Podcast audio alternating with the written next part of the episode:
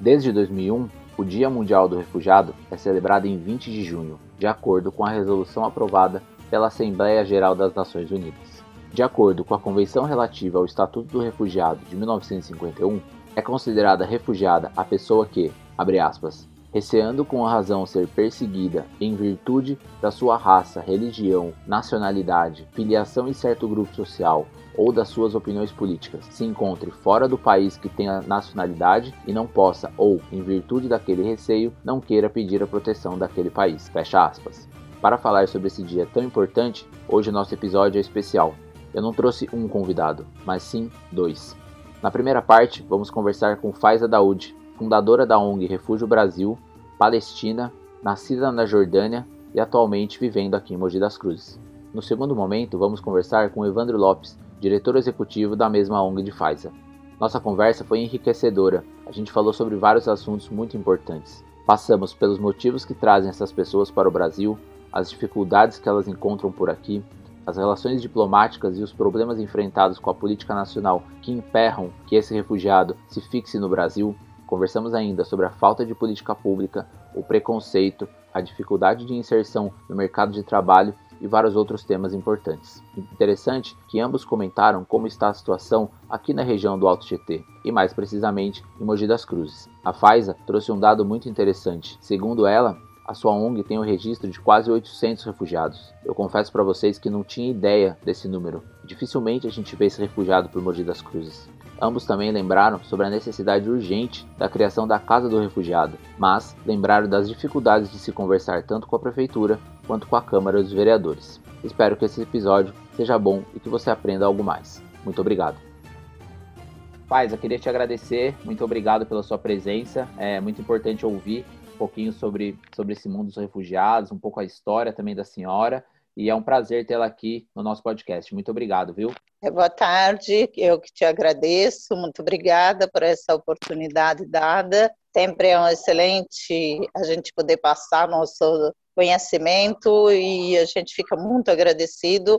Quando é a imprensa abre esse espaço para a gente seja qualquer tipo né, de divulgação, é muito importante para conscientizar as pessoas do que, que é esse trabalho, o que, que é o refugiado, é, que nós viemos e da onde viemos, o que estamos fazendo, o que, que isso refletiu no nosso país, o que, que refletiu isso em Mogi das Cruzes, é que a ONG, na verdade, o trabalho da associação, ele se encontra dentro de Mogi das Cruzes, mas ele abrange é, Alto Tietê, São Paulo, Estado de São Paulo, Brasil todo, inclusive fora do Brasil também. A gente tem feito muitos trabalhos. É, gostaria de falar, primeiramente, de mim, na verdade. Favor, eu sou filha de palestinos, meus pais são refugiados, na verdade, e refugiaram da Palestina. Todo mundo sabe que a Palestina foi o maior refúgio da humanidade, praticamente, que foi excluído um Estado para você colocar um outro Estado, que é o Estado de Israel.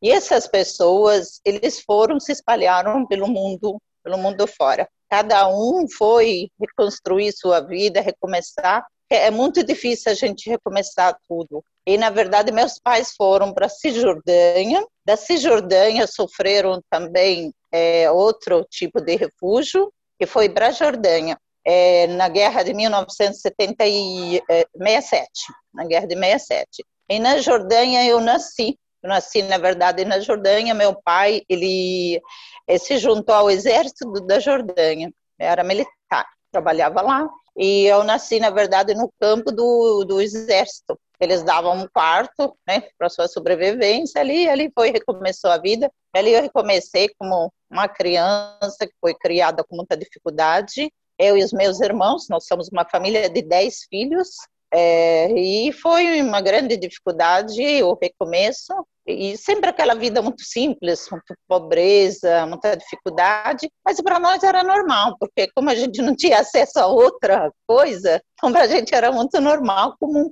que não existia outra, outra vida, outra melhoria, outra condição. E foi criada desse modo e comecei a estudar, concluí o segundo grau e de repente surgiu a oportunidade, né, de casamento. E, na verdade, o meu marido, que hoje já é falecido, que Deus tem, ele veio para o Brasil como refugiado da guerra de 1948. Ele veio depois de uns 10, 11 anos é, para cá devido à situação e à dificuldade. Então, ele refugiou para o Brasil. E ali ele se fez a vida. Depois, ele foi para se casar. E foi arrumado o casamento, né, lá, por conhecimento de parentesco, familiares, é, famílias que conhecem outra, por indicação. E eu casei com ele e vim também para o Brasil. Que ano que a senhora veio para o Brasil? Em 1978, 78.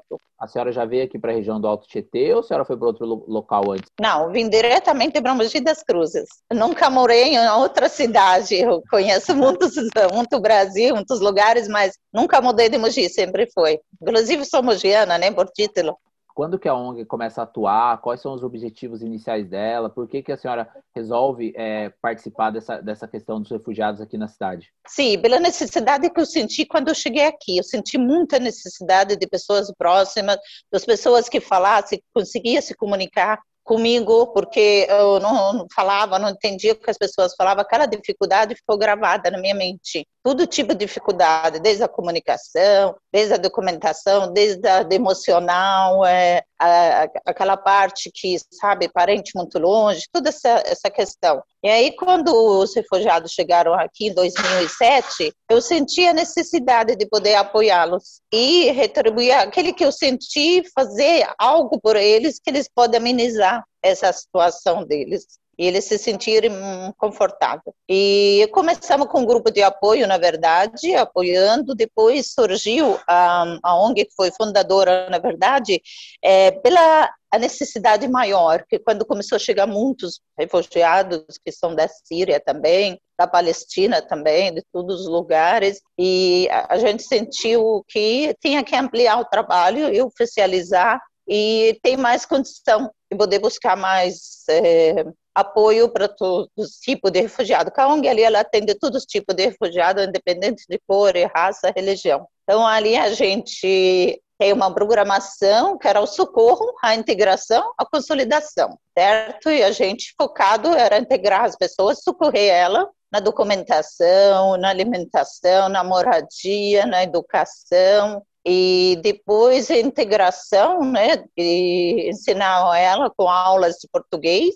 E dava oportunidade para os outros refugiados ensinar também a língua árabe, outros que falavam francês, outros falavam inglês, então a gente tinha tudo isso. E depois a consolidação, com cursos, é, CPP, né, cultura é, brasileira, português profissionalizante, e fazendo parceria com é, muitas empresas para poder colocar eles no campo de trabalho. A gente estava indo muitíssimo bem. Hoje, infelizmente, a gente estamos focados mais na área de socorro, por conta da pandemia, por conta da situação. Já aguarda e espera que nós podemos retornar em qualquer momento. É, a nossa grande dificuldade hoje na parte da, do socorro que as pessoas é, não têm condição de ter o direito de, se, é, de você se inscrever na programação é, do, do governo porque a documentação está muito barrada, está muito difícil, não consegue legalizar a documentação e isso prejudica muito os refugiados. Essa galera que chega aqui no Brasil, que chega na região do Alto Tietê, o principal motivo é por essas crises de guerra, é, é por causa dessa questão mais de violência, ou existem outros motivos que trazem essas pessoas para cá também? Não, é, a maioria são, 90% deles vêm por conta da guerra. A gente continua, tivemos várias guerras, tivemos o Iraque, tivemos os refugiados, depois da Palestina sempre teve os conflitos, é, e de repente são maiores, né, são, se tornam mais agressivos, e aí começa o refúgio maior, e a Síria também. Nós temos refúgios políticos, nós temos refúgio é, perseguição né, religiosa, tem vários tipos né, de refúgio, mas a maioria por guerra, por situação da guerra mesmo. Líbano também, teve bastante, pessoal também. Então, temos africanos, temos haitianos, temos venezuelanos também. Eu ia perguntar para a senhora, a maioria ainda é do conflito do Oriente Médio ou existem outras nacionalidades, assim, é bem dividido? Como é que é? Quem, se pudesse fazer um perfil, assim, é um pouquinho, queria que você explicasse Sim. um pouquinho mais. Os africanos, ali vem da África Negra, você disse da Venezuela, tem uma questão política, obviamente, que o êxodo lá está muito forte. Da onde mais, assim, tem mais alguns países que dá para a gente citar, assim? Olha, os mais é, refúgio, o maior, até hum, o da Palestina, porque os palestinos que tiveram um refúgio grande vários, várias vezes, refugiou da própria pátria, saiu para a Jordânia. Da Jordânia, ele foi para a Síria. Da Síria, ele veio para o Brasil. Outro foi para o Iraque. Do Iraque, teve a guerra e veio para o Brasil. Então, ele refugiou três, quatro vezes. E quando a gente analisa as condições e fala isso da Síria, eu vou procurar a origem é Palestina. Então, hoje nós tivemos a maior é, assim, é, porcentagem que são da Palestina. Depois, em segundo, é, é sírios. Depois a gente tem os africanos os haitianos, venezuelanos e uma pequena parte que é da Marrocos, Tunísia, alguns vêm da Tunísia, e a África, a parte negra, aos africanos, eles têm é por questão de perseguição política também. A senhora disse agora há pouco a questão dos problemas enfrentados na questão da documentação, né? Isso é uma política nacional? Houve alteração nos últimos tempos? Queria que a senhora falasse um pouquinho dessa questão diplomática, vamos dizer assim, em relação do recebimento desses refugiados no Brasil. Está mais fácil, está mais difícil? O que, que impede? Como é que tá as leis que recebem esses, essas pessoas? Se a senhora pudesse fazer um, um resumão dessa parte mais diplomática para a gente. Sim. É, na chegada, na verdade, o visto concedido para qualquer um deles é um único visto de chegada, que chama One Way, único caminho. Então, eles chegam aqui, aí é concedido, preenche uma documentação, a gente ajuda, a ONG ajuda eles a preencher, é, eles levam até a Polícia Federal e é concedido para eles um protocolo. Esse protocolo dá o direito de um visto provisório, com direito à renovação até passar por todo esse processo. É, e esse protocolo dá o direito do CPF e a carteira de trabalho, aonde o cidadão ele pode já começar a trabalhar, pelo menos. Ele é chamado, ele vai aguardando, depois de seis meses ele vai lá para renovar esse protocolo. É renovado. Mais um tempo ele fica aguardando uma entrevista feita pelo Acnur. Aí ele é analisado se ele é realmente refugiado e vai ficar e vai ter o visto permanente ou não. Essa entrevista ela está demorando muito tempo. Tem pessoas que estão tá aí anos, seis, sete anos, eles dão preferência, prioridade para a situação de guerra. A situação de guerra tem saído até que mais rápido, mas os outros é, refugiados têm levado muito tempo. E, na verdade, é, é muito lento o processo e a gente teve pessoas que eles pediram para que eles fossem embora daqui, produção deles. Então, não tem condição de seis, sete anos, a pessoa já criou raiz, tudo. Então, realmente, é muito lento, é muito devagar. Hoje a gente não consegue acessar nem para você ter, é, marcar marcar horário com a Polícia Federal. Você tem que ficar 24 horas, praticamente, para poder marcar, eh, para renovar qualquer documentação. E isso atrapalha e prejudica muito, porque nem no banco a conta é parada, bloqueada, qualquer coisa que você vai fazer você não consegue, está vencido, você está ilegal, você está ilegal, mas a culpa não é deles, nunca a gente não consegue mesmo. Então isso nos atrapalha muito, ele é prejudicado em todos os sentidos. Ele não vai ter direito de nada, como se fosse nulo tudo o que foi feito. Então a gente espera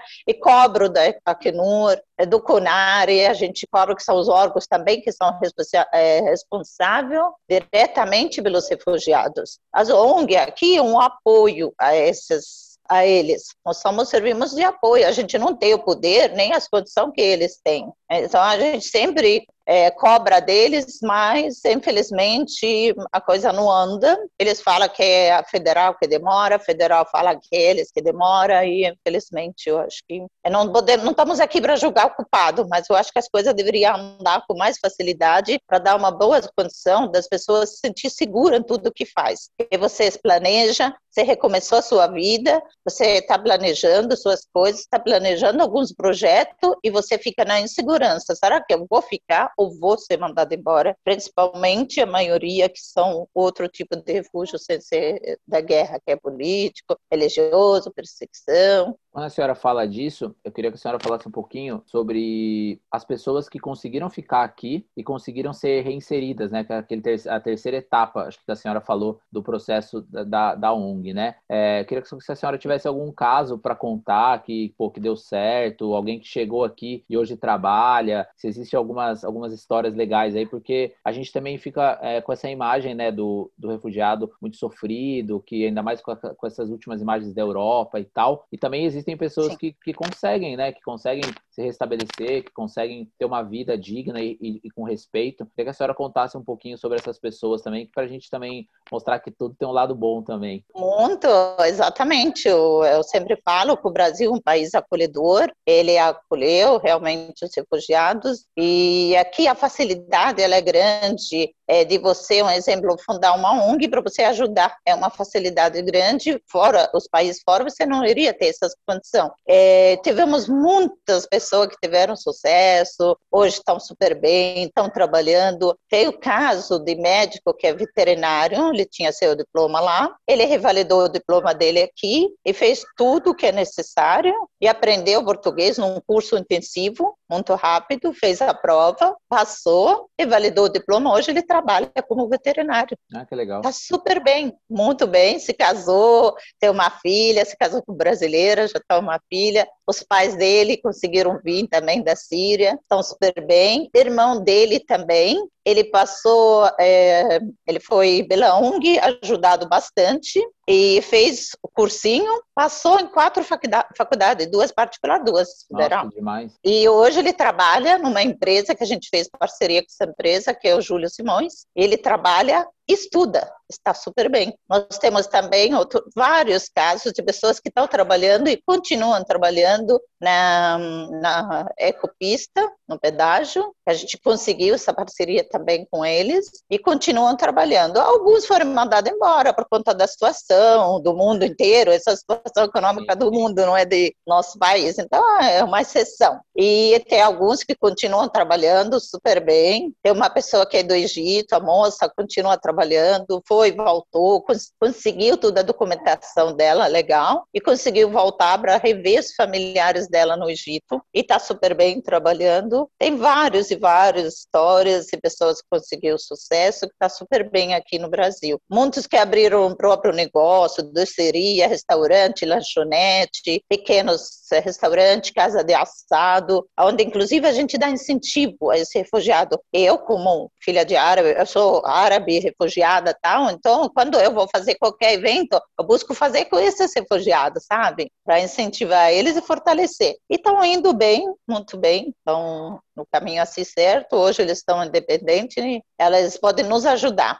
Hoje eles ajudam a ONG. E uma outra questão também, quando a senhora fala dos refugiados, existe uma questão que eu penso assim, que eu queria que a senhora falasse um pouquinho. Existe ainda um certo preconceito em relação a eles, tanto na parte de mercado de trabalho, quanto no dia a dia, né, no andar, assim, as pessoas é, olharem torto, às vezes não quererem oferecer um trabalho porque o cara veio de uma Síria, de um Egito, de uma região da África Negra. Queria que a senhora falasse um pouquinho em relação a esse preconceito, é, se ele existe Sim. e como que vocês conseguem driblar ele. Na verdade, o preconceito existe sim, porque o refúgio em si, ele é muito novo, algo muito novo aqui no Brasil. É uma novidade. Então, na cabeça da maioria, alguém que veio tirar nosso espaço, alguém veio tirar nossa oportunidade, alguém veio nos atrapalhar, Yeah. E na realidade não é isso, tudo é acréscimo de conhecimento, isso é favorável a cada local no mundo. E é, esse preconceito a gente se lidar com ele levando informação e conhecimento para o pessoal. E quando a gente foi fechar qualquer parceria em qualquer empresa, feito várias reuniões, várias explicações de vários trabalho de semanas, de dias,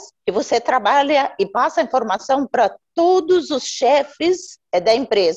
Depois você passa a informação para todos os pessoal, os colaboradores da empresa onde eles têm o direito de nos perguntar e a gente passa a informação assim, a mínima que você imagina, que pra, pode ser insignificante para nós, a gente passa. Tipo, esse refugiado, ele é uma pessoa, ele é altamente qualificado, ele é uma pessoa de capacidade, ele é um ser humano igual vocês, ele sofreu esse refúgio, ele não pode trazer nada, ele tinha a casa dele, tinha toda a situação legal dele, ele trouxe duas malinhas na mão, com ela dentro delas lembrança dele e as informação e a documentação dele, nada mais, muitos nem puderam trazer nem documentação, que explodiu a casa, não sobrou nada. Então ele é um ser humano e é um ser humano capaz igual qualquer outro. Agora, o do Oriente Médio, que a diferença é grande, é, as muçulmanas principalmente. Então, eles têm horário da oração, as empresas, a gente explica, o mês de jejum,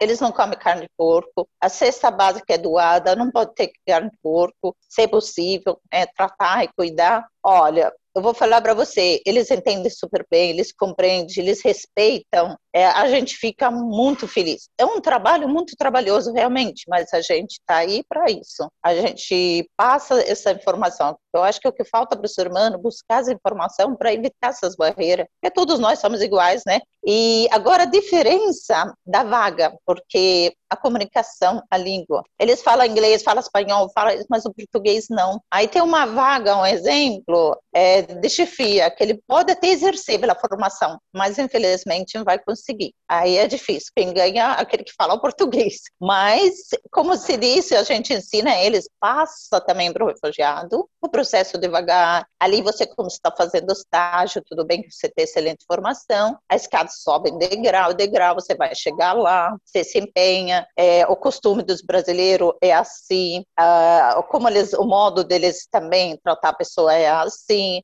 a lei diz assim, outra lei que é diferente do seu país, as condições de trabalho são outras, é, tem horário a ser respeitado, tem horário do almoço, tem isso. E qualquer dúvida você nos comunica se você tiver a dificuldade de comunicação, tanto a empresa quanto eles, o pessoal. E tem dado muito certo. Mas eu queria te perguntar é, em relação a Mogi das Cruzes, né? Como é que está a situação é, dos refugiados por aqui? É, se você tem um, um, uma ideia de quantos são, de quais são as nacionalidades, de como que é a vida deles por aqui, como é que tá, se existe uma relação aí com a, com a assistência social, queria que você falasse um pouquinho sobre esse momento aqui do, do, dos refugiados na cidade. Sim, os refugiados que estão aqui na cidade, média de 780 refugiados, de vários tipos, tanto palestinos como sírio, como do Egito, é, africano, venezuelano, temos alguns haitianos, temos tunisianos, é isso. A situação deles hoje se encontra a maioria desempregados, na verdade, tivemos desemprego grande, estamos na dificuldade de retornar, né, é, esse trabalho de parceria, espero que logo retorne. É, outros estão indo, continuam, né, que foi afetado todo mundo foi afetado, mas nunca tiveram também uma expansão assim. O que a gente sente muita falta também aqui na cidade é que a gente não tem uma casa do refugiado onde pode abrigar essas pessoas. Então a dificuldade fica maior por conta da locação de imóveis, o aluguel, eles têm muita, muita dificuldade disso. Em geral, acho que a situação está, vamos dizer, abaixo da média deles. Agora, em questão da assistência social, a gente teve melhor, vamos dizer. Eu não estou aqui para criticar político nenhum, eu não sou de nenhum apoio a nada de política, mas a gestão passada é, ela estava bem melhor, ela estava atuando bastante né, na ONG junto com a gente, entendendo a situação desse refugiado, compreendendo. Agora, o atual, infelizmente, a gente está tentando é, se ajustar com eles, mas infelizmente não estamos tendo sucesso de jeito nenhum. Nem uma parte de participação, nem de uma reunião, nem pedido que doação de um terreno para a gente tentar fazer o caso dos refugiados, a passagem do refugiado, alguma coisa, infelizmente não estamos conseguindo, está deixando muito a desejar, muito a desejar. Inclusive, a gente não tem realmente é, ajuda do município, nem do governo por enquanto. Mesmo que a gente já tenha o título de utilidade pública, a gente já foi, todo mundo conhece, trabalha tal, mas infelizmente são empresas, pessoas particulares que nos apoiam em todas as questões de saúde, questão de moradia, questão de alimentação, em todo esse sentido. E outras ONGs também, que é por aí fora também, que a gente busca apoio e ajuda com eles também. Paz, eu queria te agradecer por essa conversa, agradecer por essa oportunidade de ouvir você, ouvir toda a sua experiência, engrandecer aqui o nosso trabalho também, o nosso podcast. É, acho que ganha muito com a sua presença, é um tema que particularmente me interessa muito. Eu, é, meu vô ele é refugiado, quando ele, ele veio do leste europeu, quando ele na 1930, 1930 e pouco ali, ele sai ali da região da, do leste europeu, que atualmente é a Moldávia, mas já foi Romênia, já foi Bulgária, já foi União Soviética. Ah. É, ele, ele fugiu dali, na, na verdade minha bisavó, né, meu avô veio, veio pequenininho, minha bisavó, eu tenho até uma foto deles no, no Porto de Santos, na, na região quando eles chegaram aqui. Eu lembro que meu pai sempre me falou que meu avô, ele nunca se naturalizou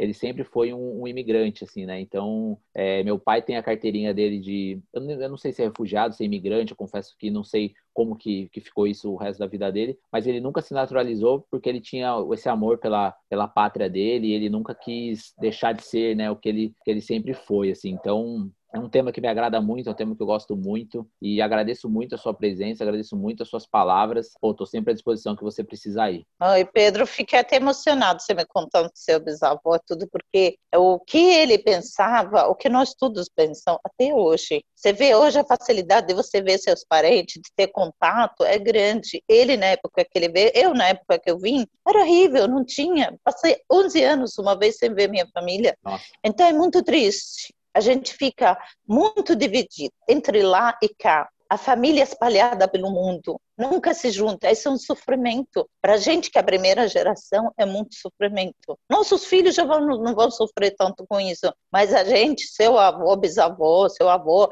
é, aqueles que viveram lá e saíram, foram arrancados das suas raízes, partiu, parece que você parte a gente duas. Hoje eu não consigo, quero ir para a Jordânia, ficar pouco com meus familiares, mas os meus filhos que estão aqui, os netos que estão aqui, olha, não é fácil. Por mais que reconquista, faz, eu agradeço muito a Deus que eu conquistei tudo. Teus filhos são bem-sucedidos, graças a Deus um piloto, outro advogado, outro empresário, que você deve ter conhecido, o Jamal, né? O Jamal é conhecido. Sim, sim.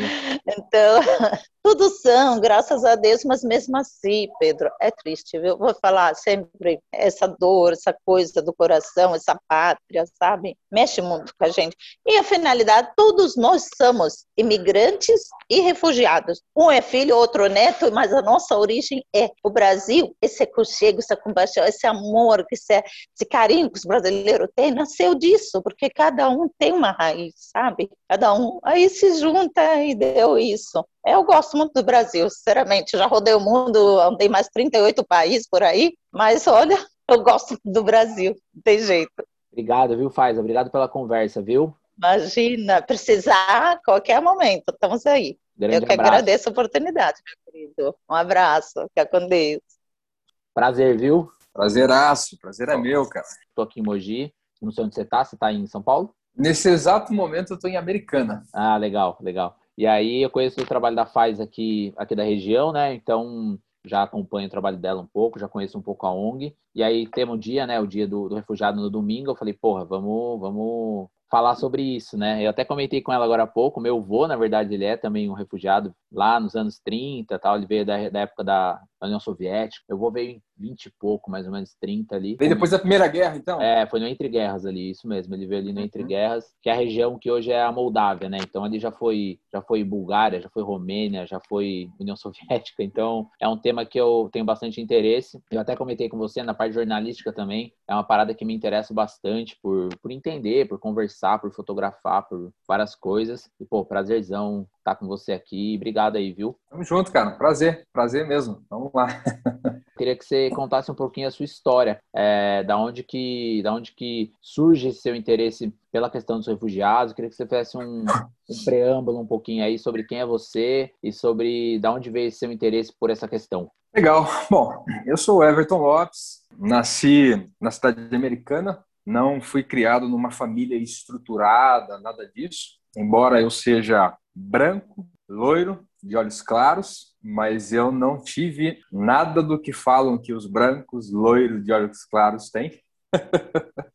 cresci numa família totalmente desestruturada, então cresci na grande parte na rua também, envolvi com muita coisa errada, muita coisa ruim, quase matei, quase morri, quase fui preso, enterrei vários amigos, enfim, uma vida muito complicada na né? infância, adolescência, início da juventude ali, até o momento que ah, eu morava em São Paulo e aí eu no meu, no meu quarto sozinho, né, morava não, não, não morava com a família mais. Aí eu tive um, passando um momento de crise, tive um encontro com Deus. Né? Não foi com religião, com igreja, com nada disso aí. Tive um encontro com Deus, eu conversando com Deus ali. E a partir dali, algumas coisas dentro de mim começaram a mudar alguns valores começaram a brotar, alguns interesses diferentes começaram a brotar também. Eu trabalhava na multinacional, estudei economia, né? Primeira faculdade que eu fiz foi economia. E aí alguns meses começaram, começaram a passar e eu decidi deixar minha carreira, deixar tudo. E aí, mesmo com a infância, adolescência, essa juventude e tal complicado, eu sempre trabalhei e, e sempre me dei bem. Mas aí eu deixei, eu resolvi abandonar tudo para ajudar pessoas. Mas eu não fazia nem ideia o que era isso. Eu só tinha uma predisposição no meu coração em fazer alguma coisa com aqueles que estavam sofrendo aí, não tinham oportunidades. Só isso. Aí eu não fui para o governo, eu não fui fazer manifestação, eu fui fazer o que eu tinha para fazer, eu fui dar o que eu tinha para dar. Né? Então eu fui para as ruas, para as favelas, para um monte de lugar, comecei a fazer aquilo que eu, sabia, que eu sabia no momento que era quase nada, mas eu tinha amor para dar, pelo menos aí, e é isso que eu queria fazer. Foi agir, né? Ao invés de ficar só na, na teoria, foi, foi para a prática mesmo, né? Eu sou do seguinte princípio: não existe amor falado. Né? Eu sou psicanalista também. Eu, eu não conheço essa ideia. Ah, o que, que é amor? Amor falado? Amor é uma decisão que você vai lá e faz, ponto. Não fez um amor. O amor faz. O amor não fala, entendeu? O amor não sente, o amor faz. Eu não preciso sentir, eu não preciso ter desejo, eu não preciso fazer oração para Deus colocar no meu coração, alguma coisa assim e tal.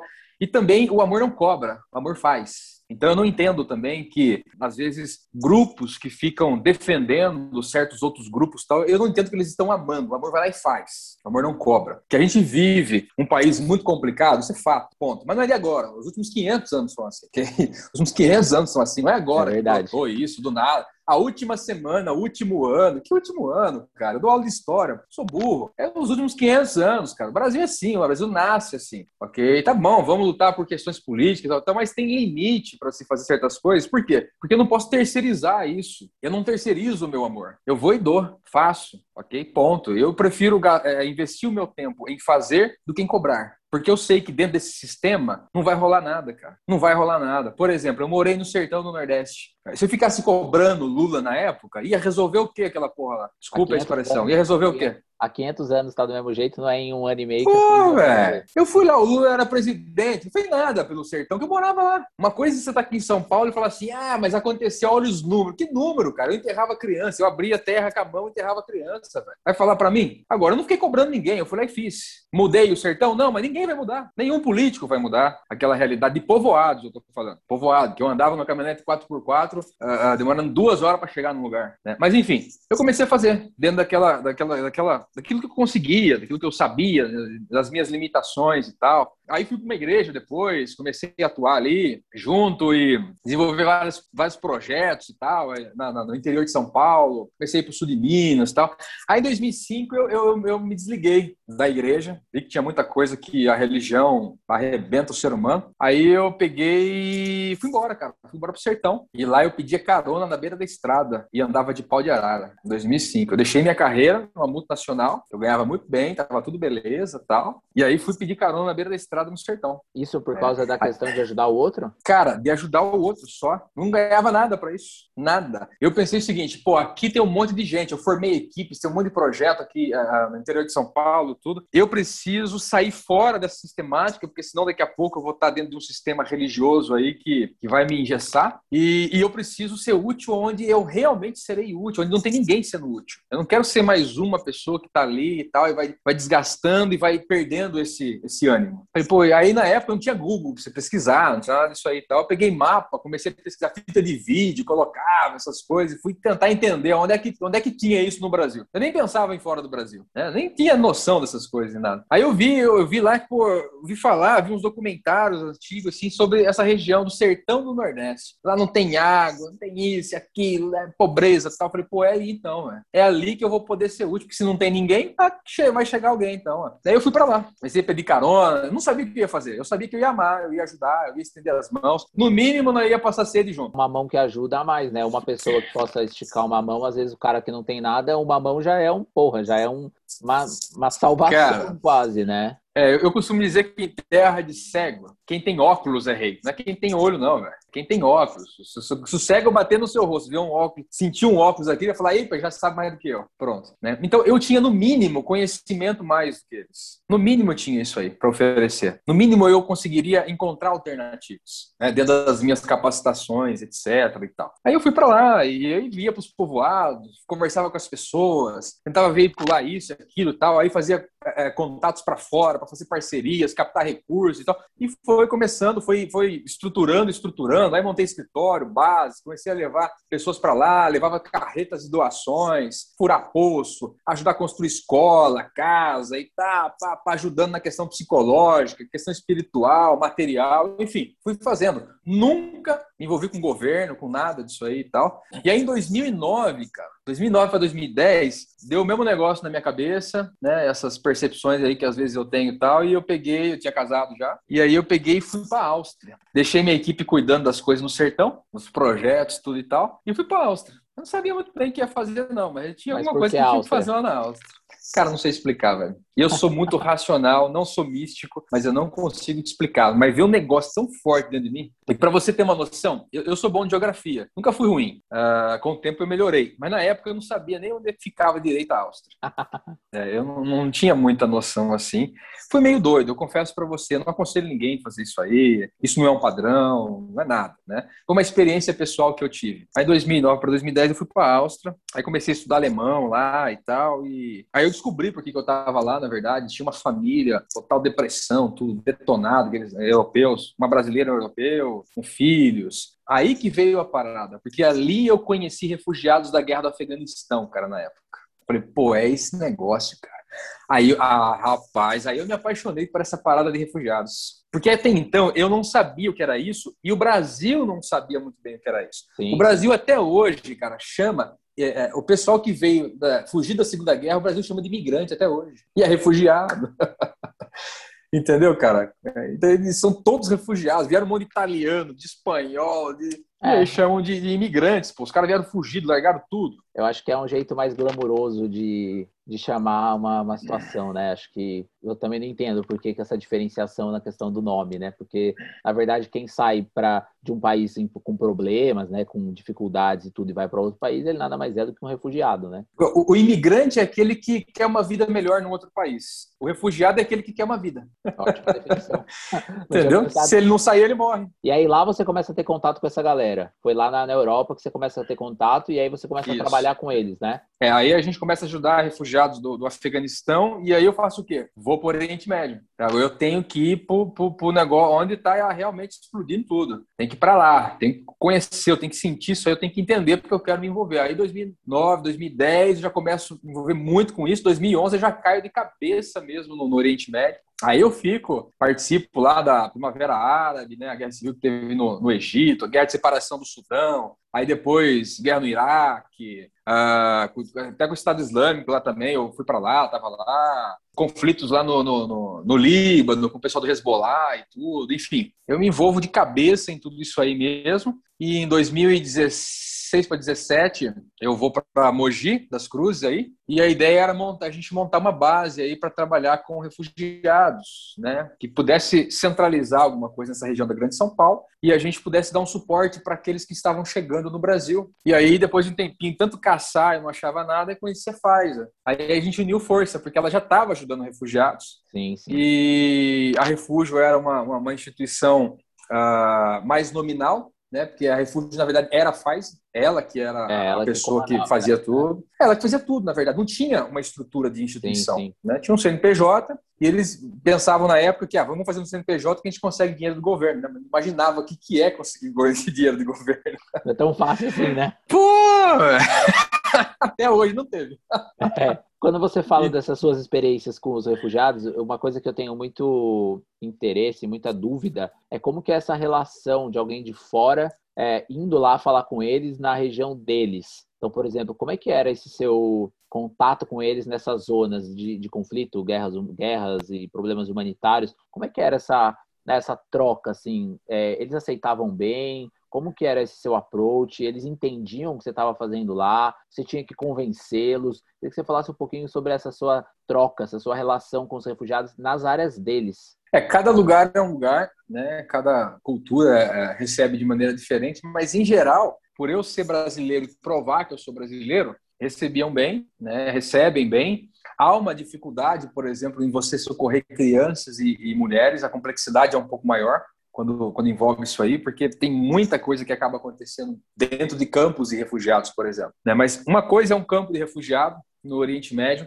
Outra coisa são os refugiados que estão chegando de barco ali na Europa, e muitos morrem. Outra coisa é aqueles, por exemplo, do Afeganistão que eu comecei, eles atravessavam uma região para entrar na Europa ali embaixo de caminhão, a maioria morria né, embaixo de caminhão, então esses jovens chegavam paranoicos, né? Eles acordavam de madrugada assim, pegava faca e tentava matar todo mundo. Os caras ficavam doidos. Caramba. Tinha que ter um, um, tratamento assim bem complexo. Mas em geral, sim, cara. Sempre recebem bem. Em campos de refugiados, principalmente, recebem muito bem. A gente procura identificar qual é a necessidade, necessidade real. Qual é a necessidade real? A necessidade, por exemplo, a necessidade real é educação. Ok, então a gente vai para essa necessidade real, mas também identifica qual é a cultura de quem está ali. Porque não basta você entender que é, que é de tal nacionalidade, você tem que entender qual etnia que é. Quando você entende qual etnia, aí você tem um approach melhor, aí você consegue se adaptar melhor também para uma, uma receptividade diferente. Por exemplo, quando a gente fala de Estado Islâmico, qualquer informação que chega no Brasil, né, uma informação insana de uma mídia insana, de uma religiosidade insana, né, que o Estado Islâmico é um bando de muçulmano que está lá matando cristão. Mas não foi isso aí. Mas nem de longe, cara. Eu tava lá, pô. Nem disso aí, não foi nem longe, cara. O Estado Islâmico estava ali numa parte da Síria, do Iraque e do, e do Irã, uma parte conhecida como Kurdistão, eles estavam matando curdos, curdos cristãos, curdos que eram ah, místicos, curdos muçulmanos, independente de, para estabelecer ali ah, o islamismo radical na visão deles, mas o matavam... Califado, né? É, o califado, mas matavam muçulmanos também, pô. Entendeu? Numa região que busca independência, que é o Kurdistão. Então é uma etnia, é diferente. Embora são iraquianos, mas são curdos. Iraquiano curdo. Então a, a, a maneira de você abordar é outra. É diferente de você ir para o sul do Iraque, por exemplo. É completamente diferente. Você pega iranianos em campos refugiados que estão no Iraque, que eu, que eu fui bastante, é, é uma coisa. Você pega iraniano em outras regiões, é outra coisa. Mas o fato é que, ah, quando você envolve esporte, principalmente, as coisas ficam mais fáceis. No contato? Quando você no contato. Quando você, você, leva uma bola. É, isso que eu ia falar. Fica mais fácil. O, o futebol agrega, né? Pô, agrega pra caramba. Por quê? Ah, porque geralmente as crianças e adolescentes não têm muito o que fazer. E quando os pais veem que você está beneficiando eles dessa forma, proporcionando alegria, proporcionando um momento que eles não têm, eles não têm nada, estão no meio de barraca, sem nada, no meio do deserto. Então você tem uma abertura maior, porque a comida básica nos campos de refugiados se tem, a comida básica, né? mas outras coisas não. Então você você ganha ali. Agora, o que acontece é que muitas organizações chegam de uma forma muito arrogante, né? Querendo tipo, ah, nós somos os salvadores de vocês aqui. Então há um posicionamento muito arrogante de muitas pessoas, religiosos que vão querendo é, é, impor a sua religião e aí dá muito pau, dá muito problema. Embora eu seja cristão, ah, eu tenho muito relacionamento muçulmano, muito, muito, muito, na boa. Então com os anos eu mudei até a minha abordagem no Oriente Médio. Antes eu, eu ficava mais junto com, com as equipes nossas, cristãos, básicos, assim. Depois eu mudei muito isso aí e eu comecei a fazer diretamente com eles, com o povo da própria terra, ao invés dessa estrutura americana, alemã, etc. e tal. E aí isso me dá uma, uma abertura melhor, principalmente para alcançar o coração deles, cara. Por causa de traumas, sabe? De situações. Você pega uma situação que a família Pô, uma bomba caiu na casa, matou três filhos, sobrou um. E o que sobrou ali, o menino fica paranoico. Qualquer barulho que tem alto assim, ele já vai para da mesa. A questão psicológica assim, é muito forte, né? Cara, pesadíssimo. Velho. Eu acho que talvez seja muito mais é, intenso, assim, né? Lógico, a questão física, claro, tem muita gente que, obviamente, sofre com os problemas físicos e tal, isso, isso é claro. Mas acho que a questão mental ali é fundamental também para o desenvolvimento dessas pessoas, né? Você disse no começo que, é, que trabalha com isso, né? Fez psicanálise. Essa questão mental para um refugiado recomeçar a vida, ela precisa estar tá inteira, né? Ela precisa estar tá enquadrada, senão acho que ele não consegue, né? Como é que como é que você pensa nisso? É, refugiado, por exemplo, quando ele chega no Brasil, se ele chega aqui no Brasil, ah, o maior problema é que lá onde ele estava, de repente, ele tinha um bom salário, desenvolvia a profissão dele, às vezes duas ou três formações, fala três ou quatro idiomas. Aí quando ele, quando ele chega aqui, há uma dificuldade muito grande de entender que ele não vai continuar de onde ele parou. Ele pode, no máximo, o quê? trabalhar num pedágio para ganhar um salário mínimo, é, vai trabalhar com de bico e tal. Então, essa questão psicológica, fora os traumas que eles sofreram lá, entender que ele não tem a mesma vida de antes, não vai ter a mesma vida de antes, esquece. Não há a mínima possibilidade disso acontecer durante um tempo, até por causa do idioma. É, então, recuperar essa questão psicológica para que eles possam uh, voltar a viver e reconstruir a vida é um processo muito dolorido e é o que menos se ajuda a esses refugiados hoje em dia. Você vê gente dando comida, é, casa bem menos, menos bem né? menos, né? É, é, o pessoal, na verdade, o, o, vou falar do brasileiro, tá? O brasileiro acha sim. Que, que o pessoal não precisa morar, entendeu? Eles precisam comer, não precisa morar. Então toma um prato de comida aqui, ó. É, eu, eu comparo. é até engraçado, porque a Dilma ela, ela assinou uma lei facilitando, na verdade, para que as pessoas entrem aqui e peçam refúgio no Brasil, ok? Na época ela assinou essa lei e tal, beleza. Aí eu vi os comentários, nossa, que legal, que bom, né? Olha, o Brasil agora vai beneficiar, o Brasil é um país foda, o Brasil recebe todo mundo mesmo, é uma mãe, colhedor pra caramba, beleza. Tá, eu comparo essa lei da seguinte forma. Imagine que você mora, na sua casa tem uma área na frente e tem um monte de gente fumando crack, prostituindo, acabando com a vida na frente da sua casa. Fica lá, tomando chuva, sol e tudo e tal. Fica lá. Aí você fala assim: ah, vou resolver o problema dessa galera. Como é que eu vou resolver? Vou abrir um pouquinho o portão aqui, quem quiser dormir na área aqui, fica à vontade. Aí começa a encher gente, fica na área ali. Eles continuam não tendo emprego, continuam não tendo educação, continuam não tendo comida, continuam não tendo roupa, mas agora eles não estão na calçada, eles estão na área. Eles continuam tomando chuva, eles continuam passando frio, mas eles não estão na rua mais. Eles estão na área da sua casa. É isso que o Brasil fez.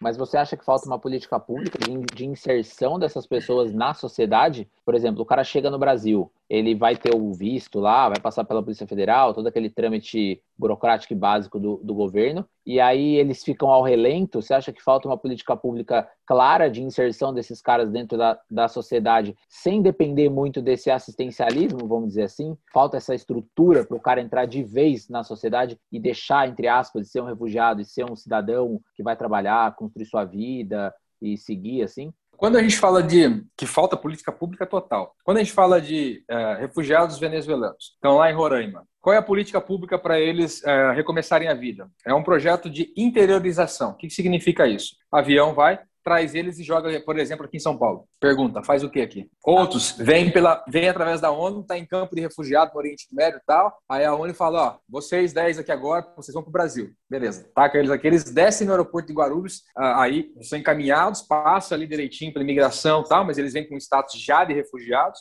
Eles entram aqui e faz o quê? Vai para onde? Quando eles saem do aeroporto de Guarulhos, você acha que tem alguém, um carro da ONU, uma caminhonete, esperando uma eles para levar para o né? centro e tal.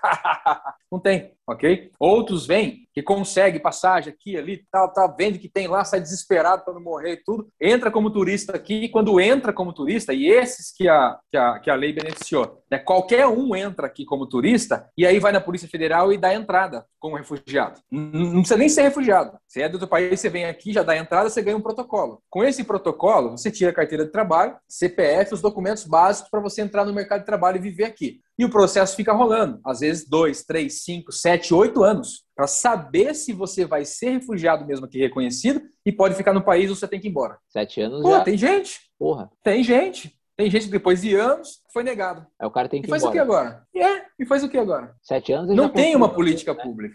Então, mas não tem uma política pública, cara. Não tem. A gente está aí, ó, desde faz o quê? Dois anos e meio para três anos que a gente está tentando, por exemplo, montar uma casa de apoio Mogi das Cruzes. É, Você acha que a prefeitura de Mogi se interessa com isso? Eu chamo aqui o Caio para a gente fazer um debate. Conheço do Caio, gosto do Caio. Chamo ele para a gente fazer uma conversa sobre isso aí, para ver se sai dessa lenga-lenga de Mogi das Cruzes. Porque não tem prefeito, não tem vereador, ninguém se interessa por isso. Ninguém. Uma cidade que é construída por imigrantes. Uma é vergonha. Verdade. Não é que tem imigrantes, ela é construída por imigrantes. Ela evoluiu por imigrantes é, investimento, japoneses, árabes, etc., cara. Se tirar é verdade, imigrante é daí, não sobra quase nada. É metade da cidade desaparece. Principalmente o que dá lucro para a cidade. Que, que, eles é que construíram né, a base da cidade. Mas você acha que, pensando no âmbito de política pública geral, Mogi, Estado, governo federal, é em falta de interesse mesmo? É um, é um tema que não é tipo um saneamento básico, não é uma, sabe, uma política de segurança pública. Você acha que falta um interesse, falta um, como é que eu posso dizer? Falta um não é a palavra bem interesse, mas falta um incentivo, falta uma vontade, falta um, sabe, uma força, um empurrão, tipo, vamos, gente, isso precisa ser tocado para frente. É. Acha que falta isso? É, não sei se deu para entender mais ou menos o que eu acho. Sim, entendi. entendi. Na, na minha opinião, governo federal e governo estadual falta capacidade. Por quê?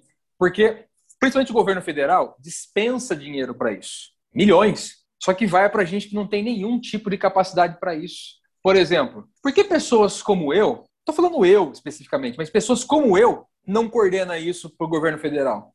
a gente que é de campo, a gente que conhece, que vive fazendo isso aí. Por que pessoas como eu? Por que gente que não tem nada a ver com isso, que só fica em escritório, em reunião, em reunião, não entende nada disso aí? Por que, que eles é que vão dizer para onde vai e como vai o dinheiro? Então tem dinheiro. O governo federal coloca muito dinheiro. Foram milhões e milhões e milhões para esse projeto de interiorização. O ano passado foi absurda a quantidade de dinheiro que foi colocado. Agora, falta de competência. Governo federal e estadual é muita incompetência. Até porque eles terceirizam isso para a Acnur, que é o braço refugiado da ONU, ok? Que é muito incompetente também para fazer isso no Brasil. Extremamente incompetente, essa é a minha opinião, ok? Não estou falando do caráter de ninguém, mas a instituição, na minha opinião, é muito incompetente para fazer isso. Na questão municipal, é falta de interesse. Eles não têm interesse em debater, em conversar, em tomar decisões. Né? Por exemplo, quando você apresenta, você vai. Uma vez um, um vereador em Mogi, a gente numa reunião, ele me falou assim: Inclusive, eu apresentei isso aí. Primeiro cara que eu apresentei na prefeitura foi o Caio, quando ele era vereador. Ficou sabendo que tinha chegado, me chamaram para uma reunião e tal, eu fui lá e apresentei para ele isso aí. Mas um outro vereador, numa, numa uma ocasião, ele falou assim: tá bom, Everton, mas a gente precisa ir para os meios legais e apresentar um projeto de lei, então. Me ajuda a fazer? Em uma semana estava pronto.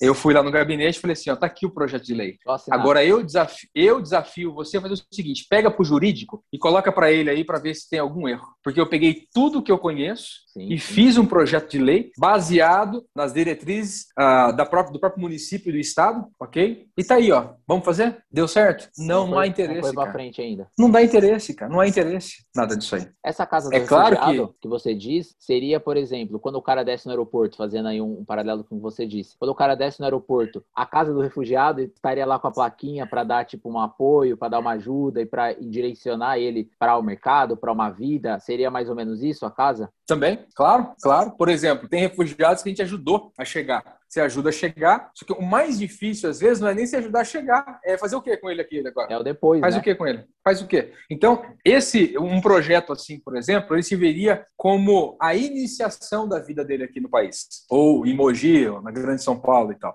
Ele vai e ele fica ali dentro de etapas cumpridas, certinho, de cuidados específicos e tal, e de direcionamento também. Então, por exemplo, se ele vai, ele pode ficar até três meses ali. Nesses três meses, você tem três meses para fazer o quê? Colocar ele começar a culturar ele rápido, né? Porque fazer, eles pegam com muita facilidade tal, isso. Né? E, tipo, ir entrando nas coisas, se aclimatando, claro. coisas, né? Claro.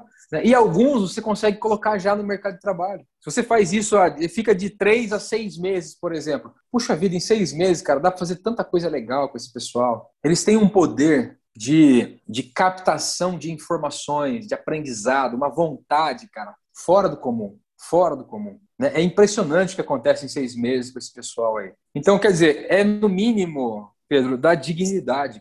Não tem política pública que proporcione dignidade hoje. Hoje, que eu falo, nos últimos 500 anos, tá? Em São Paulo, existem alguns prédios abandonados. Ninguém chama de invasão mais, é ocupação, né? Então lá tem um monte de ocupação. Parte desses prédios aí está abarrotado de refugiados. E parte desses prédios são, são dominados pelo PCC. Eles têm que pagar taxa para o PCC. Como é que eu sei? Porque eu vou nesses lugares. A gente conversa, negocia até para nego não morrer às vezes. Agora, na questão pública é muito complicado. Sempre foi assim. Eu espero que não seja assim. Né? No governo atual está aguardando algum posicionamento, mas até agora eu vi que continua essa mesma incompetência em relação a isso. Né? Não foi esse governo que criou isso, isso já está. Eu espero que mude isso. Mas o que a gente pode fazer é tentar fazer pelas nossas mãos, unindo pessoas, unindo organizações, unindo empresas, despertando isso aí, causando isso, esse despertamento também para que a gente consiga fazer uh, com as nossas mãos às vezes, né? Então eu parto por aí, eu parto do mesmo princípio que eu parti no início, cara.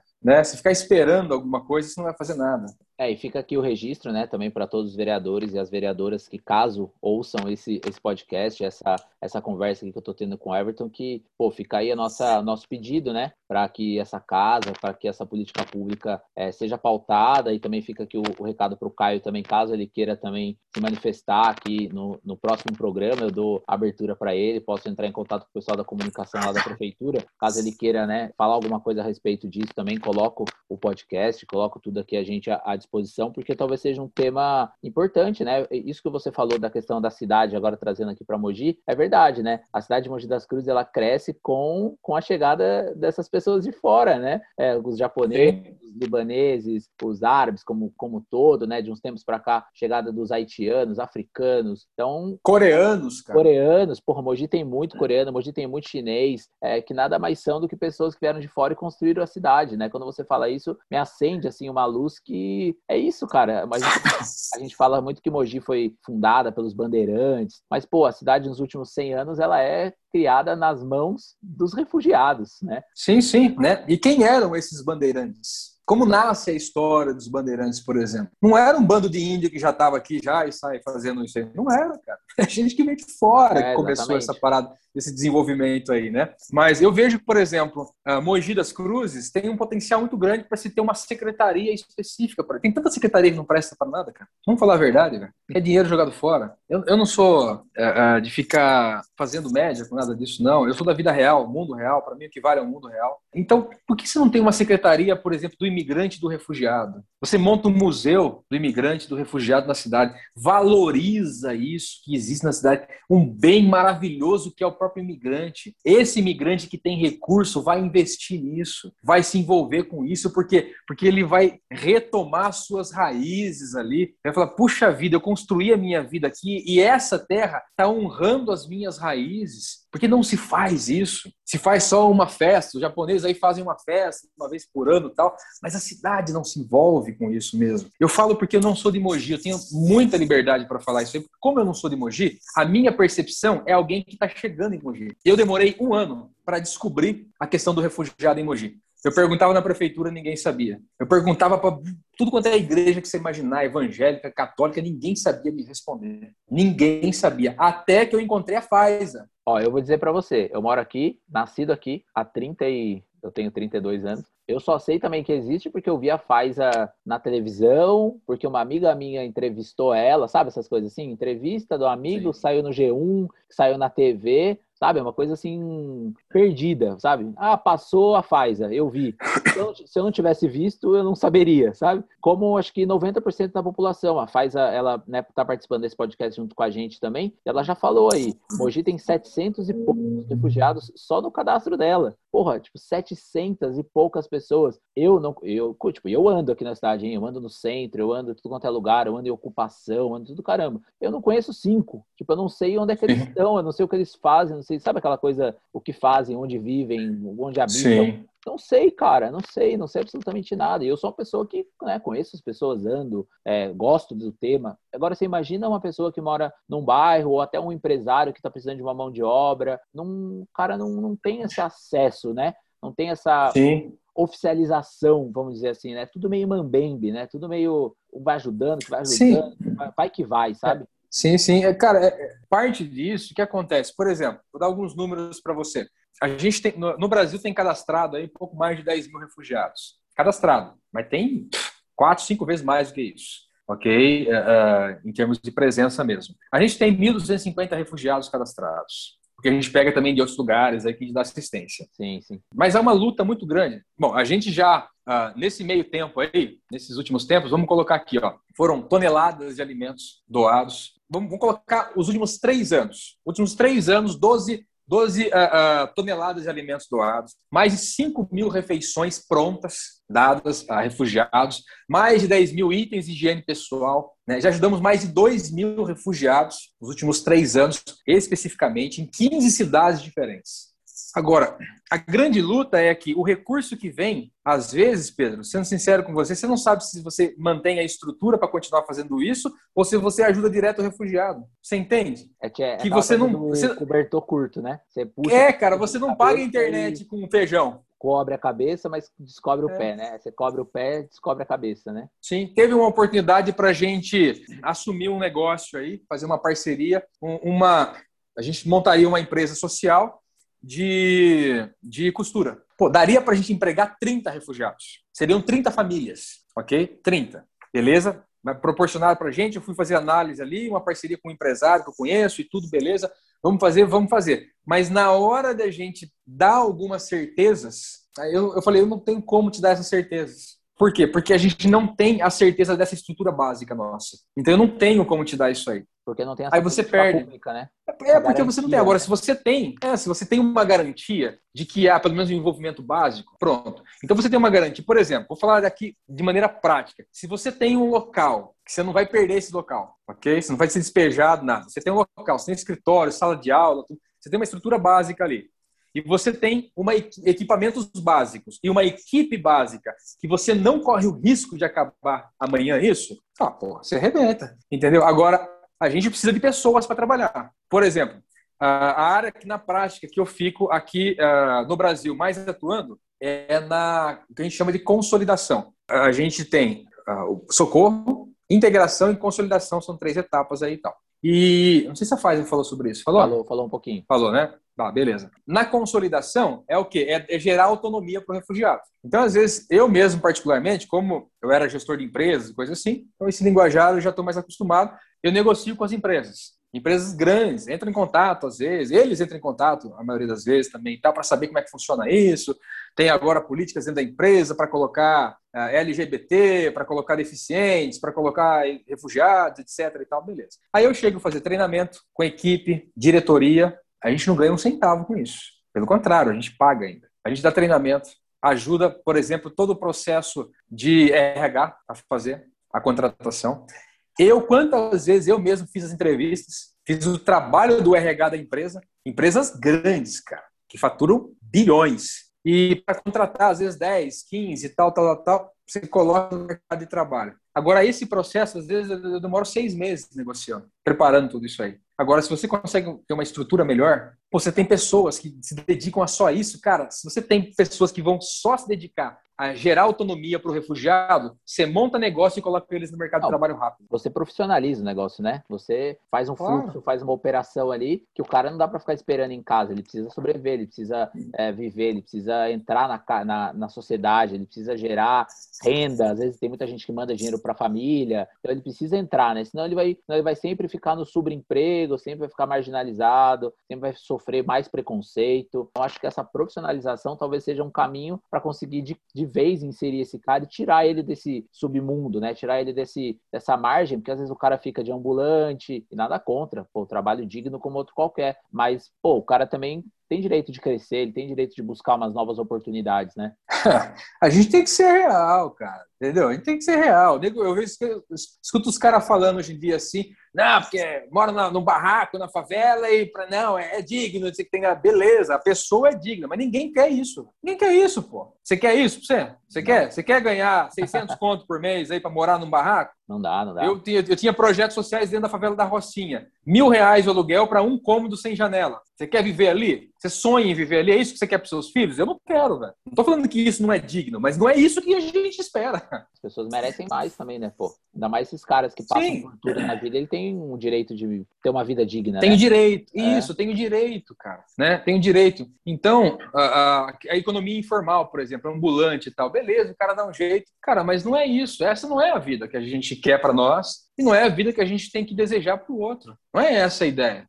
Fora você tem a sua profissão, né? você faz. É, tem uma série de problemáticas. Um coisa, é. Uma série de problemáticas. Pô, mas então o cara vai empreender, beleza, vamos ajudar ele a empreender. Mas o que é necessário para isso ficar cada vez mais profissional, porque a gente já caminhou bastante, os nossos resultados mostram isso, que a gente já caminhou bastante, conseguimos semi-profissionalizar tudo isso aí, só que o que a gente mais precisa é ter uma mão de obra qualificada e integral nisso. Quer dizer, a gente precisa ter gente contratada, porque voluntariado não rola para essas coisas. Voluntariado não rola, né? Se você for se apertar alguma, apertar o seu, seu cinto em algum momento aí, você vai, a primeira coisa que você abre mão é do voluntariado, entendeu? Não rola, não dá, a dedicação é diferente, a intensidade é diferente. Agora, se você tem uma estrutura que, que faz essa roda girar, basicamente falando, as coisas caminham muito melhor, cara. Agora, sabe o que é interessante? É a falta de visão que se tem no seguinte aspecto. Se você tem refugiados em Mogi das Cruzes, vamos falar de Mogi, capacitados e que vão para o mercado de trabalho, eles vão pagar impostos eles vão cooperar para uma sociedade melhor. Eles vão melhorar o sistema de cultura do, da própria cidade. Eles vão retribuir aquilo que eles receberam. Que a gente vê acontecendo isso. Agora, se você não tem, você está alimentando a possibilidade de tráfego. Porque, por exemplo, da América Latina, principalmente, que chega, e da África, são alvo fácil para o tráfico. É alvo facinho para o tráfico porque ele precisa dar de comida para o filho dele. Chega um traficante e fala, te dou mil reais. Você acha que ele vai falar assim, não, eu tenho os meus valores e princípios e eu vou aqui aguardar o país, vai me ajudar? Você acha que ele vai falar isso? Comida na mesa. Comida na mesa, cara. Comida na mesa. Então, a gente vê muito isso acontecendo. Quando se vira as costas, quando os empresários e comerciantes de uma cidade viram a costa para refugiado, ele está ajudando, está incentivando que essas coisas, que a violência cresça, né? que sonegação de imposto cresça. Ele está, na verdade, todos estão cooperando para que isso cresça. E não se olha por esse lado. Você perde crescimento de cultura, de troca, de emprego, de um cara que vai abrir uma lanchonete, de um cara que vai abrir um restaurante angolano, do cara que vai ser um especialista, vai dar aula em árabe. Por que não inserir esse cara? Ele vai, né, ele vai contribuir para a sociedade e vai trazer coisa nova, vai uma criança vai aprender, sei lá, angolano, vai ter uma festa dos árabes, vai ter, sei lá, um futebol, um time de futebol do Haiti, sei lá. Porra, isso só engrandece. Isso, isso eu só falei de cultura e gastronomia. Aqui, Sim. Né? Isso sem contar Sim. isso tudo que você falou, de empreender, de, de contratar outros refugiados, de fomentar essa rede econômica e assim gira a roda, né? Ao meu ver, é, uma, é burrice, entendeu? É tipo, é, é burrice, é, é, virar as costas, né? Mas o Brasil já está de costas, por exemplo, para a América Latina, né? A gente já é um país que fica de costas para a América Latina e a gente nem olha para a África, né? Então, acho que já, já tem aí também uma questão dos 500 anos do Brasil, que já é cultural Sim. nosso também, né? Que é cultural não ter cultura no Brasil. É isso aí. É um, é isso aí. um absurdo um país como o Brasil cercado por, pelo idioma espanhol, não falar espanhol. É um absurdo isso aí. Por exemplo, você pega uma empresa que ela quer proporcionar para os seus funcionários, empresa de médio porte que seja, ela quer proporcionar idioma. Pô, leva um refugiado. É que o brasileiro também, cara, ele não sabe muito bem o que é refugiado. Por exemplo, o que é palestino? Você sabe explicar, Pedro? Eu sei que não é um estado, né? É uma, uma etnia, né? Uma, uma, não é uma, um estado, né? O estado tipo, da Palestina nunca foi um estado, né? Foi lá atrás, né? Mas Israel tomou, né? O que é muçulmano, palestino e árabe? Qual é a diferença desses três? O muçulmano é a religião. O árabe, não vou falar que é raça. E o palestino é da onde ele nasceu. Mais ou menos. É uma vai? confusão. É, é, é uma confusão que se bem, faz, Foi né? bem, foi bem. foi bem, foi bem, sim. muçulmano é religião, né? Árabe é a espécie de raça dele. Ele é árabe e tal, né? É, então ele pode ser esses três ao mesmo tempo. Tanto é que existe Como ele pode não ser. Né? Sim, tem árabe israelense, porque a nacionalidade dele é essa. Você pegar a Faz, a Faz, a nacionalidade é jordaniana, ok? Ela é jordaniana, mas ela é da etnia ela é palestina. palestina porque não é Estado reconhecido. Mas ela é árabe, ok? E ela é muçulmana. Ela podia ser, ela podia ser católica, Quatro. ortodoxa, sunita, isso.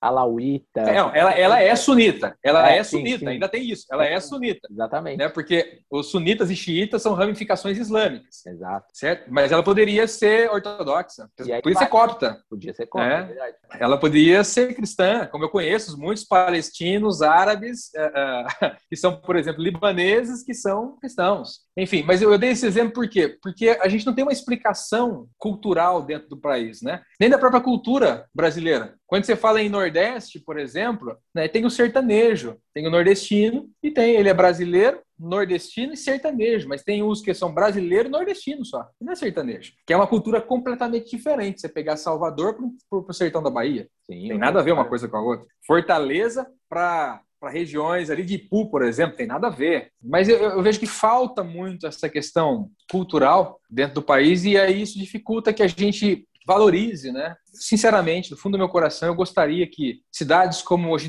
das Cruzes valorizassem mais essa história que tem, valorizassem mais esse poder que tem também, porque isso é uma fonte de dinheiro muito grande, né? Mas, sei lá, cara, meio difícil esperar o quê de uma cidade que não valoriza nem o Pico do Urubu? nem o Pico do Urubu, cara, que tá ali, velho, que você poderia explorar pra caramba. Everton, queria te agradecer. Que papo incrível. Espero que todo mundo tenha gostado, tenha ouvido, tenha aprendido, né? Principalmente, é, tenha é, entendido um pouco mais essa situação, entendido um pouco mais esse momento dos refugiados, entendido um pouco mais a vida deles, né? Que pô, são pessoas que merecem todo o nosso respeito, toda a nossa admiração acima de tudo, porque eu acredito que a gente aprende, né? Aprende muito com o outro, aprende uma cultura diferente, uma língua diferente, uma história diferente, uma experiência nova. Então, fica aqui todo o meu abraço, a minha satisfação em conversar com você fica toda a minha admiração pelo trabalho de você, pelo seu trabalho, pelo trabalho da Pfizer, pelo trabalho da ONG. E fico à disposição, caso precise de alguma coisa, estamos aí abertos a, a, ajudar, a cooperar. E, novamente, se a cidade de Mogi das Cruzes, espero que consiga evoluir nessa questão dos refugiados e possa dar uma vida melhor para todos eles. Muito obrigado, viu, cara? Um grande abraço aí. Cara, eu agradeço. Eu posso encerrar com uma historinha? Pode, fica à vontade, cara. Eu estava num campo de refugiado iraniano no Iraque e eu conversando ali com o pessoal, tava com alguns amigos, e aí eu comecei a conversar com um adolescente chamado Khalil, e ele nasceu no campo de refugiados e nunca saiu dali. Ele não conhece nenhuma realidade fora daqui. Ele conhece, por exemplo, um pouco de futebol porque mostram para ele quando vão lá. E eu conversando e, e tentando animar um pouco ele é, a respeito de um futuro melhor. Falando de sonhos, de estudar, de fazer alguma coisa, de ser, ter uma profissão e tal. Aí ele virou para mim e disse assim: Isso é muito bom, isso é fantástico. Mas o que vai adiantar? Porque eu não tenho como sair daqui, eu não tenho como fazer nada aqui. Ninguém me aceita. Eu não posso nem para nem a cidade estudar. Então você está falando de algo para mim que não existe. Quando ele me falou isso aí, eu fiquei muito mal na hora. Porque são pessoas, Pedro, que não têm a mínima possibilidade. Eles não têm a mínima oportunidade. Um refugiado que está aqui no Brasil, ele tem muitas possibilidades e por mais difícil que esteja, que, que, que ele esteja né, passando, é, ainda ele tem. Difícil, mas tem. Mas nesses lugares, você olha para uma criança dessa, cara, ela olha para você com um olhar de esperança tão violento, tão grande, cara, que o olhar me quebra inteirinho. O olhar de crianças de 7, 8, 9 anos, eles, eles no primeiro momento, eles me desmoronam, me derrete completamente. E eu preciso me segurar. Porque eles olham para você como quem diz assim, olha, você vai me tirar daqui? Será que eu vou ter vida? Ou eu vou morrer aqui sem vida?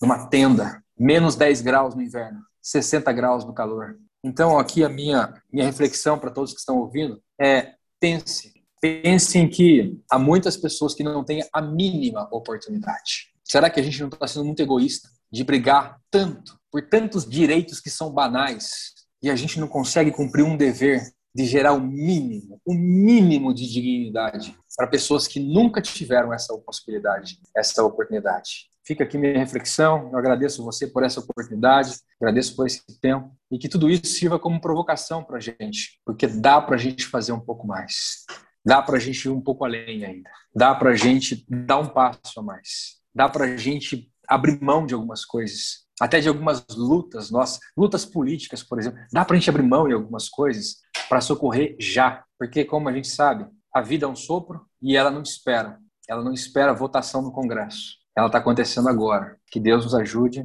e que de alguma forma eu possa ter contribuído aqui com vocês. Um abraço, obrigado, Pedro. Obrigado você, irmão. grande abraço. Valeu.